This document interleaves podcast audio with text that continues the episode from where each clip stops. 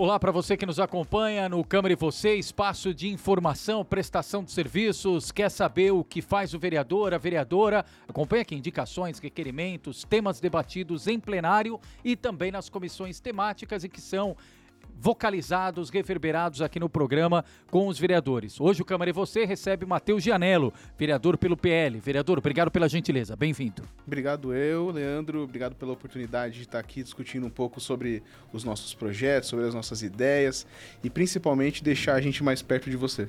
Perfeito. Vereador, o senhor está no primeiro mandato e sempre tem falado muito nas oportunidades, especialmente na Câmara, uh, da modernização, da necessidade de evitar burocracia, de atualizar com as tecnologias existentes. Ao longo praticamente aí dessa metade de mandato de legislatura, o que já avançou neste sentido? Olha, acho que essa bandeira da gente trazer as pessoas mais perto dos políticos, ela é fundamental. E a gente, no nosso gabinete, é, no que a gente pode, ou seja, aqui dentro da Câmara, conversando com, com o presidente, a gente tem algumas medidas que estão andando por aí, como o papel zero. A gente já sabe que essa medida foi implantada na prefeitura e o problema é que ainda, a gente ainda não tem essa comunicação com a Câmara. Então são algumas coisas até meio retrógradas que a gente tem aqui, como por exemplo, fazer um projeto, um, um projeto, um processo digital dentro da prefeitura e ter que imprimir para mandar para a Câmara. Então esse a gente já conversou com o presidente Tite, está tá indo muito bem. A gente está fazendo essa comunicação com a prefeitura para diminuir o uso do papel, que é uma burocracia, que é uma coisa que atrasa o nosso ambiente. Perfeito. Aqui na casa, além dessa questão do papel que é muito importante, agora mais perto, conhecendo a rotina, a dinâmica da Câmara de São Caetano, tem outras ações que é possível também gerar essa agilidade, economia e que facilitaria ainda mais o dia a dia da vereança e da população? Super. A gente tem duas ideias também, que é, são as votações por fórum, que já, já está rolando em outros municípios. É, a, a pauta das sessões aqui da, da Câmara de São Caetano. Nós votamos muitos pareceres de inconstitucionalidade. A gente tem uma comissão muito boa que estuda a legislação e os pareceres anteriores para poder falar se aquele projeto é constitucional ou não.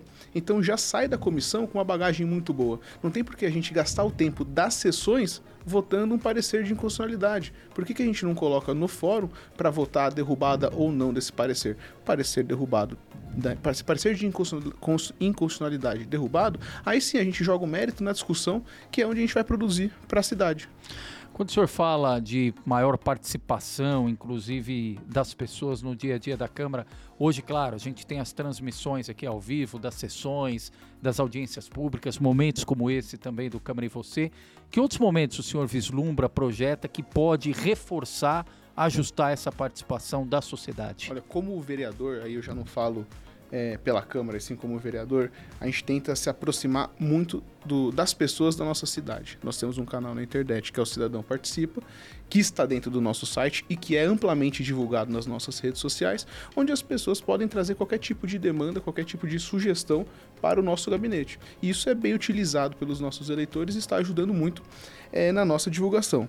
Além disso, é, a gente está colocando nas nossas redes sociais e no nosso site a pauta das, das, das sessões de, de terça-feira, que acontecem nas terça-feiras e às vezes as, as, extraordinárias que acontecem em outros dias. Então a gente tenta saber, poxa, é, o que, que, será que a população é, acredita que deve ser o voto em tal projeto ou não, e depois a gente bota também a justificativa.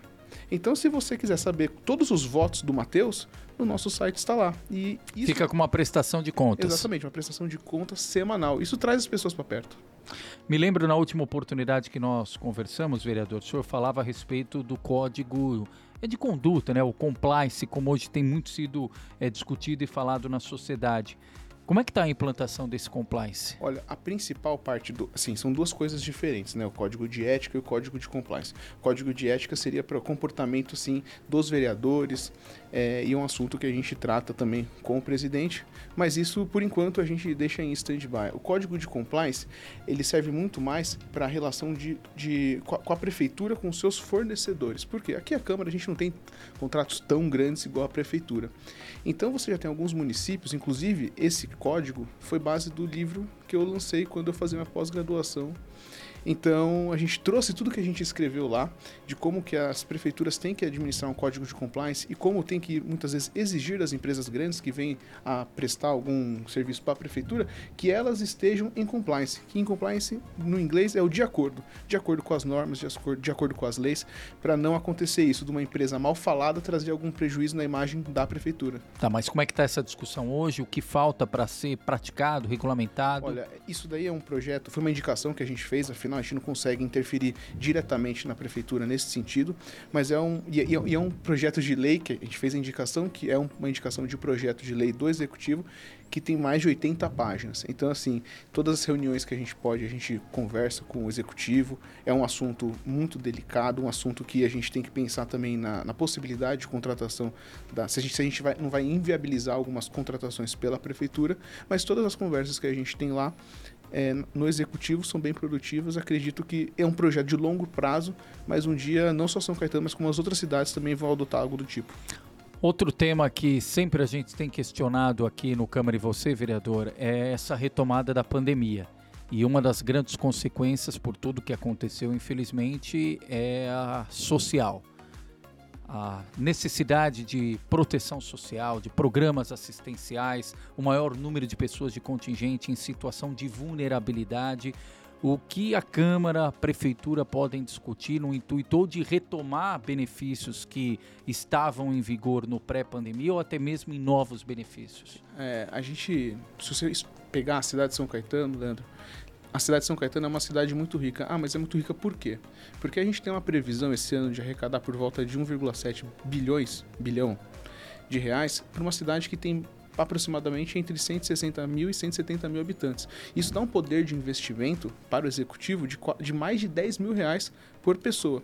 E numa cidade que a gente tem que fazer com que o dinheiro de São Caetano fique em São Caetano, nós temos que investir em programas que façam essa movimentação na nossa economia. Então, aqui em São Caetano, é, nós temos três programas tão importantes de geração de rendas que, de renda que ficaram parados durante a pandemia.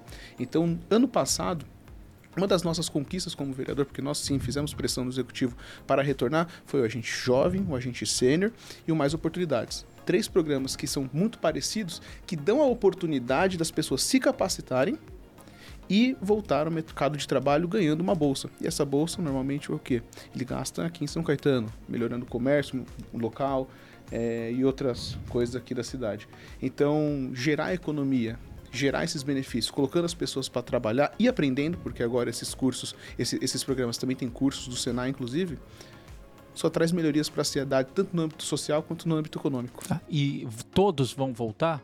É, tem informação da prefeitura aqui para a Câmara que todos esses programas sociais, assistenciais, eles serão restabelecidos? Há essa perspectiva? Todos os dois já voltaram, inclusive já tem a previsão de. Já, já voltar. Eles são por seis meses. Perfeito. E eles foram é, aumentados por mais seis meses. O único ainda que não voltou foi o agente jovem tá. mais Mas que tem previsão de voltar. Tem previsão para voltar. São três programas que são essenciais aqui no âmbito social. Eu, inclusive, como tive a oportunidade de trabalhar na parte social, sei da importância que eles têm para as pessoas que participam e também para o desenvolvimento da cidade. Ah, e de uma forma geral, vereador, repito, ah, abrimos a entrevista aqui falando que o senhor está no primeiro mandato e já num mandato extremamente atípico. Um primeiro ano marcado fortemente pela pandemia, pela segunda onda, que foi até mais intensa do que a primeira protocolos, restrições, sem participação pública nas sessões, sessões virtuais e agora no segundo ano, graças a Deus, um cenário bem avançado. Como é que tem sido para o senhor exercer a vereança em momentos tão distintos como estes? Olha, é, é muito é muito desafiador, né? Ano passado, além da pandemia, a gente teve um prefeito que foi que era o presidente da Câmara e um vice-presidente da Câmara que foi o nosso presidente aqui. Agora a gente tem o nosso prefeito por direito que ganhou a eleição, que é o José Auríquio, e o Tite voltou para a Câmara. Então, tanto na parte da pandemia quanto na parte política, foi um desafio para o nosso gabinete. Mas sempre levando a transparência a gente conseguiu fazer as nossas coisas. A gente não importa, falo a gente porque o nosso gabinete trabalha muito junto e junto com as pessoas. Então não é só o Matheus vereador, e sim é, todas as nossas causas e todas as pessoas que estão junto com a gente que acabam fazendo parte das nossas decisões. Então sempre levando a informação para o pessoal, sempre mostrando o que a gente está fazendo.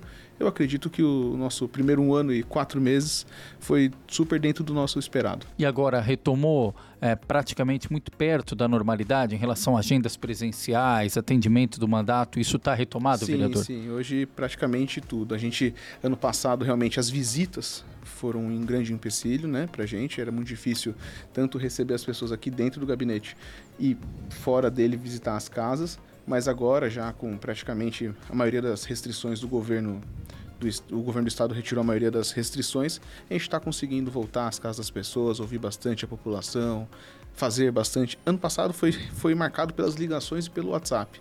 Esse ano também a gente vai continuar com isso, mas a gente quer, continu, quer agora aumentar esse nosso contato, né? esse tete a tete que faz tão bem para a política. Né?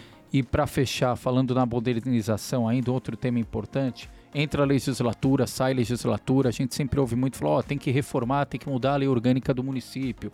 Olha, tem muitas leis que estão desatualizadas, precisa fazer, muitos até batem, ó, revogaço, tem, uh, dá para compilar, etc. O senhor se debruçou sobre isso também? Acredita que tem um ambiente favorável para fazer isso, por exemplo, ao longo agora de 2022? Com certeza, com certeza. A gente já tinha uma comissão ano passado que já falava sobre o tema e esse ano essa comissão manteve, a gente está mudando só algumas coisas nela e tem tudo para dar certo. Porque eu falo que é o seguinte: imagina que você tem um quarto cheio de sapato. Aqui em São Caetano, mais de 7 mil sapatos. E você vai entrar nesse quarto para procurar um. É muito difícil, são 7 mil pares que você tem lá. Então a gente precisa fazer uma compilação das leis que não funcionam, que são inéquas muitas vezes, e excluir elas do nosso ordenamento. Aí com menos, com, com um número menor de leis, a gente vai acabar ajudando na desburocratização. Então vai deixar mais fácil o acesso à lei para as pessoas e isso está indo super bem. A gente, junto com os outros vereadores da comissão, a gente tem discutido bastante e tenho certeza que nesse mandato ainda sai alguma coisa desse tipo. Vereador Matheus Gianello, do PL, participando aqui do Câmara e você. Vereador, obrigado pela gentileza da entrevista. À vontade para suas considerações finais. Bom, pessoal, é mais um meio de, da gente, do, do pessoal da Câmara, dos vereadores estarem perto com você, com a população. Então, acredito que vocês com certeza agora vão saber mais sobre o nosso dia a dia, sobre as coisas que acontecem aqui dentro. Estou à disposição para falar com todo mundo no nosso site, nas nossas redes sociais, no nosso WhatsApp, no Cidadão Participa. Nós aqui somos um, apenas um representante. Então quem fala é você, quem fala é o pessoal que está assistindo a gente. Estamos à disposição para levar a tua vontade aqui em discussão para a cidade. Tá certo? Um abraço, pessoal. Leandro, obrigado pela oportunidade mais uma vez. Obrigado, vereador. Obrigado a você que nos acompanha. Este foi mais um Câmara e Você. Até a próxima.